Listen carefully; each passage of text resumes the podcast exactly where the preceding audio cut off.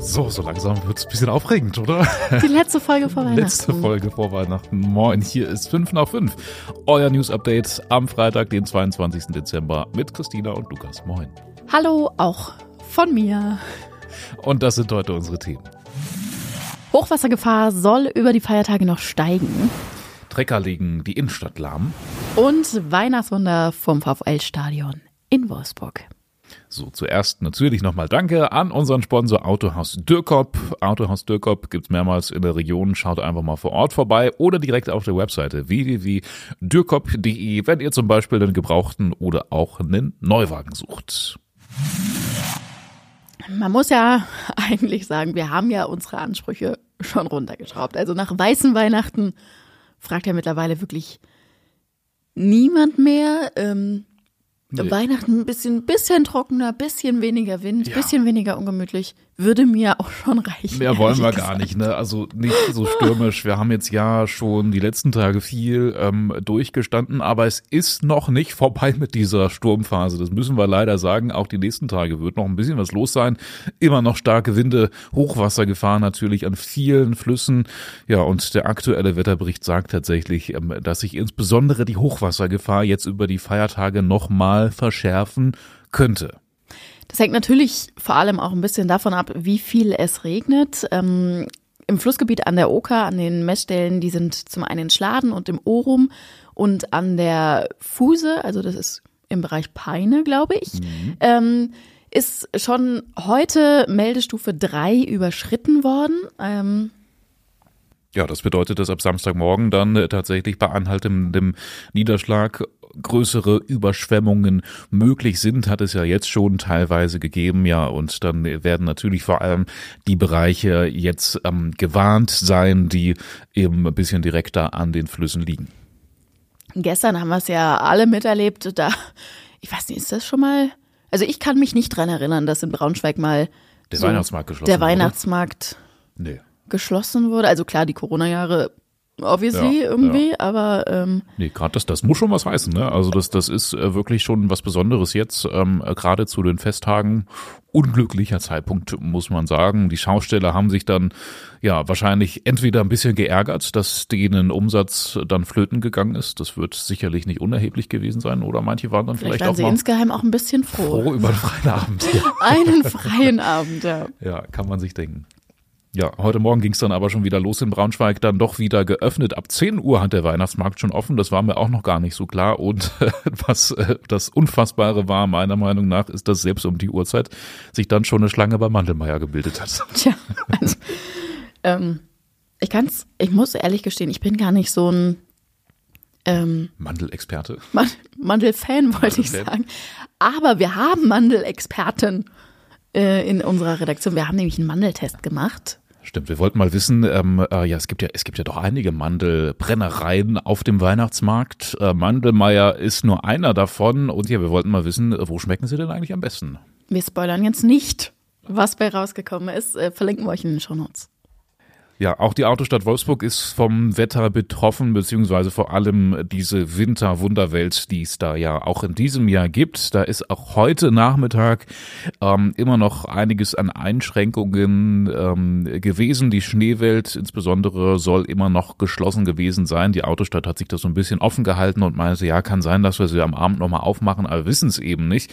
Viele Besucher sollen sich dann auch ein bisschen Sorgen gemacht haben, dass der riese- riesengroße Weihnachtsbaum da in der Autostadt umkippen könnte. Wir haben deshalb mal nachgefragt und die Autostadt hat uns dann aber beruhigt und auch alle BesucherInnen beruhigt. Alles doppelt gesichert, bis Windstärke 12 sogar. Na Mensch, da, da kann ja noch was kommen. Ähm, nein, aber trotzdem hat man natürlich eine Sicherheitszone rund um diesen Baum gemacht. Für den Fall, dass am Ende irgendwie doch eine Kugel runterfällt oder Geschenke, die da dranhängen, irgendwie. Stimmt. Soll ja keiner verletzt werden. Ja, ich glaube, die haben da wirklich so riesengroße Weihnachtsgeschenke als Baumschmuck. Das sieht schon krass aus. Auf jeden Fall bleibt es windig in den kommenden Tagen und wenn ihr zum Beispiel vorhabt, zu euren Eltern oder wo auch immer hinzufahren über die Weihnachtstage, checkt auf jeden Fall vorher Verkehrsradar, wenn ihr mit dem Zug fahrt, überprüft, ob der Zug überhaupt fährt und wir drücken euch natürlich die Daumen.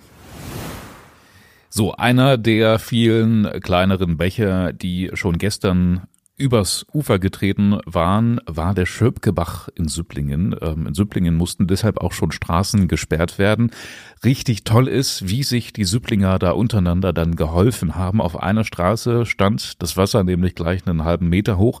Abends musste dann genau diese Straße dann aber ein Rettungswagen langfahren. Ging aber natürlich nicht. Ein halber Meter ist ein bisschen zu viel. Geholfen hat dann ein Trecker, der quasi Taxi für die Rettungskräfte gespielt hat und ja, die dann schnell durch das Wasser durchgefahren hat.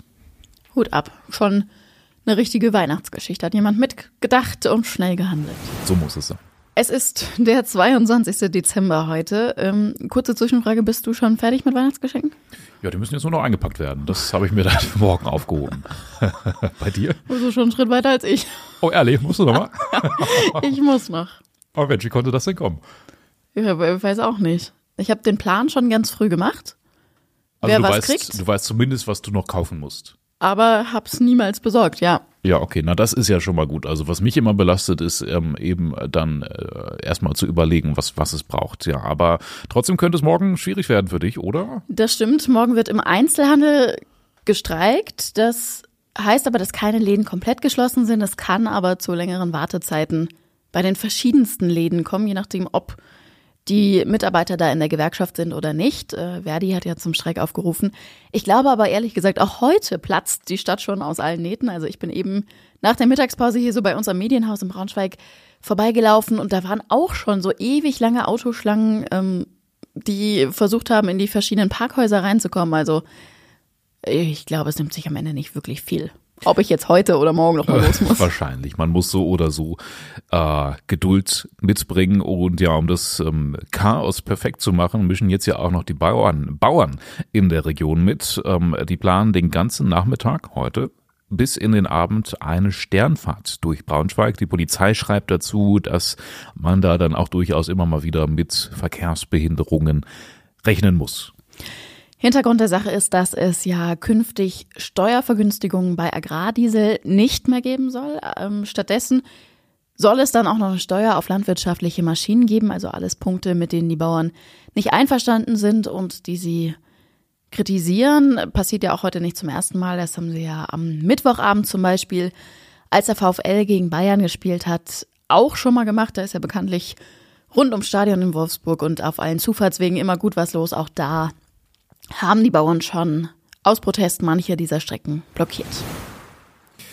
Ja, wir bleiben noch kurz in Wolfsburg, denn die Stadt hat jetzt einen Mietspiegel, beziehungsweise ab kommendem Jahr. Und ja, das kann theoretisch ein großer Vorteil sein für alle, die in Wolfsburg eine Wohnung mieten. Wie gesagt, ab 1. Januar tritt der in Kraft der Mietspiegel und das bedeutet eben ähm, konkret, ab dann kann man vergleichen. Es wird auf wolfsburg.de einen Online-Rechner geben, mit dem man prüfen kann, ob eine Mieterhöhung überhaupt angemessen ist. Interessant ist aber, dass die Stadt Wolfsburg den Mietspiegel lange Zeit ja tatsächlich sogar abgelehnt hat, weil sie Angst hatte, dass der Mietspiegel zum Nachteil von Mietern genutzt wird. Also kann ja logischerweise in beide Richtungen Stimmt. benutzt werden. Also kann der Vermieter auch die Mieten vergleichen und sagen, oh, vielleicht nehme ich zu wenig eigentlich äh, und kann dann auch nach oben korrigieren. Ja, jetzt ist, glaube ich, ein, eine Gesetzesänderung der Grund gewesen ähm, dafür, dass Wolfsburg jetzt diesen Mietspiegel einführen musste. Ähm, ja, genau, hier steht es, alle Kommunen mit mehr als 50.000 Einwohner, Einwohnern müssen einen Mietspiegel anfertigen. Vermieter dürfen Mieten nur erhöhen, wenn die verlangte Miete die ortsübliche Vergleichsmiete nicht übersteigt und es in den 15 Monaten zuvor keine Mieterhöhung gab. So, und jetzt sind wir schon so schön in Weihnachtsstimmung hier. Ähm, eine kurze Weihnachtsgeschichte haben wir schon gehört. Wir haben noch eine für euch. Ähm, ist auch vor dem VfL-Spiel am Mittwoch passiert. Da war eine Gruppe Polizisten vor dem Stadion unterwegs und dann haben die da plötzlich einen bewusstlosen Mann gesehen. Und eine junge Polizistin, die hat dann auch überhaupt nicht lange gezögert und hat sofort mit der Reanimation begonnen. Ja, wenige Minuten später war dann auch der Notarzt vor Ort und hat übernommen, dass die junge Frau, die Polizistin aber so schnell reagiert hat, soll wirklich maßgeblich dazu beigetragen haben, dass dem Mann am Ende geholfen werden konnte. Klar, er ist ins Krankenhaus gekommen, aber den Umständen entsprechend ist er wirklich nochmal mit einem blauen Auge davongekommen. Richtig tolle Geschichte. Toller Einsatz einfach. Und jetzt sind wir schon so in Weihnachtsstimmung. Und damit auch am Ende der Folge angekommen. Wir wünschen euch und euren Lieben natürlich tolle Weihnachtstage. Erholt euch gut. Genießt die Schaltet Zeit. ein bisschen ab. Verbringt vielleicht ein bisschen Familienzeit. Und dann am 27. sind wir wieder da. Genau, da hören wir uns nach dem Weihnachtsfresskoma Ach ja, oh Gott. ganz entspannt wieder. Also, am 27. dann mit ein paar Kilo mehr. Freuen wir uns drauf. Danke, dass ihr soweit ähm, uns treu geblieben seid und es auch weiterhin bleibt. Bis dahin. Bis dann. Schöne Weihnachten euch. Schöne Weihnachten.